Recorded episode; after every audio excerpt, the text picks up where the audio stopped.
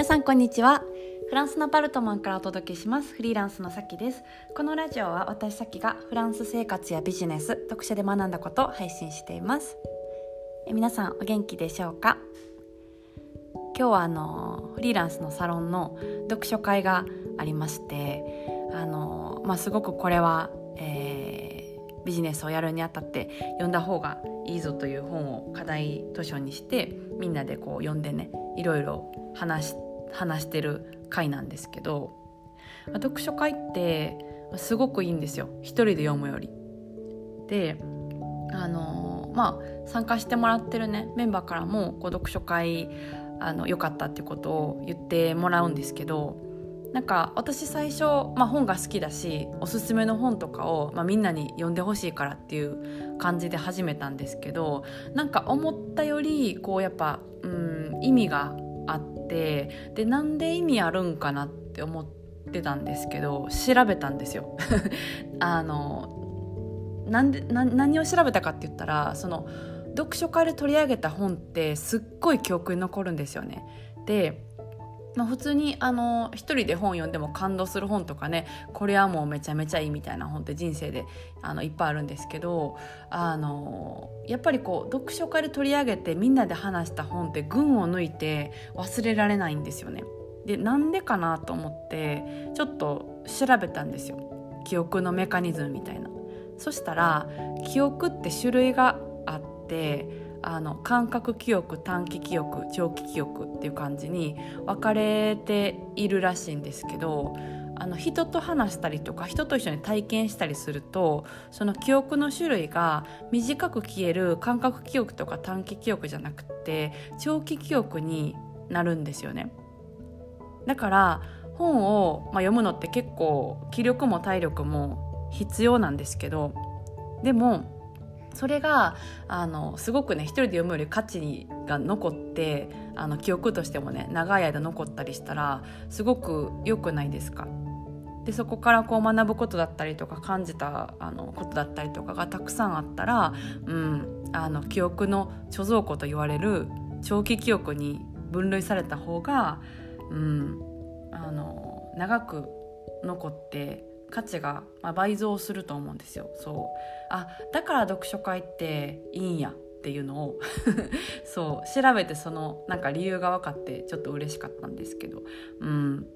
感覚記憶とかだったら、まあ、感覚って五感だからその時バッて感じるけれども感覚ってやっぱ長続きしないからすぐに消えてしまう。でその中でも自分が気に留めたものっていうのは短期記憶として、まあ、しばらくの間自分の中に残ると。でさらにさらにその中から長期記憶になっていくのは、うん、あの人と話したり人と体験をしたりとかすごいインパクトがあるものっていうのはやっぱり残る。うん、で、はいあのまあ、一人で読む本のね良さ良さっていうかその時間の、うん、尊さみたいなのもすごいあってでもちろん読書会も最初ね来る前はに呼んでくるからそれでまず一人の時間を楽しめてでその後こう読書会で同じ本をみんなでね感想を言ったりとかこういうことを学べるみたいなことを知ることで、うん、もっと記憶に残るっていう、はい、メカニズムが分かってあなるほどみたいな、はい、ことを思いましたね。うん、しかもなんかその一冊の同じ本でも本当にこれあのサロンメンバーで読書会して思うんですけど人によって記憶に残る場所とか文章とかエピソードあの章か何章かとかが全然違うんですよね。そう。だから私も何回も読んでる本だけれどもメンバーがここがすごい記憶に残りましたっていう文章をこう書いてくれてて、うん、あそんなあのその文章めっちゃいいやんみたいな。私も読んだけどそれいいですねみたいな。言ったりする。忘れてるやんみたいな。とかあったりするんですよ。そう。だからうん。あのすごくねそういうふうにこう読み方っていうのもなんだろうな。同じ読書にしても変わるものがあるなっていうのがとっても面白くて今日はシェアをしました。はい、私の、あの最新のお知らせやセミナーなどは LINE の公式の方でしてますのでよかったら登録してもらえると嬉しいです。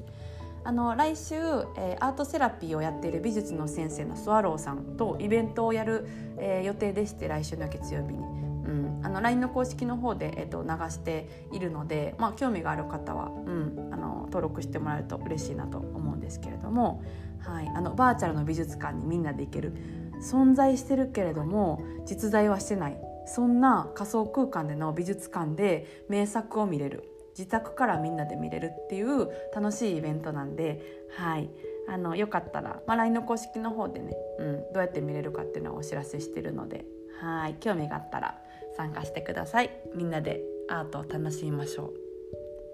それでは今日もこの辺でお開きにしましてまた次回のポッドキャストでお会いしましょう。それでは皆さん今日も素敵な一日をお過ごしください。それでは。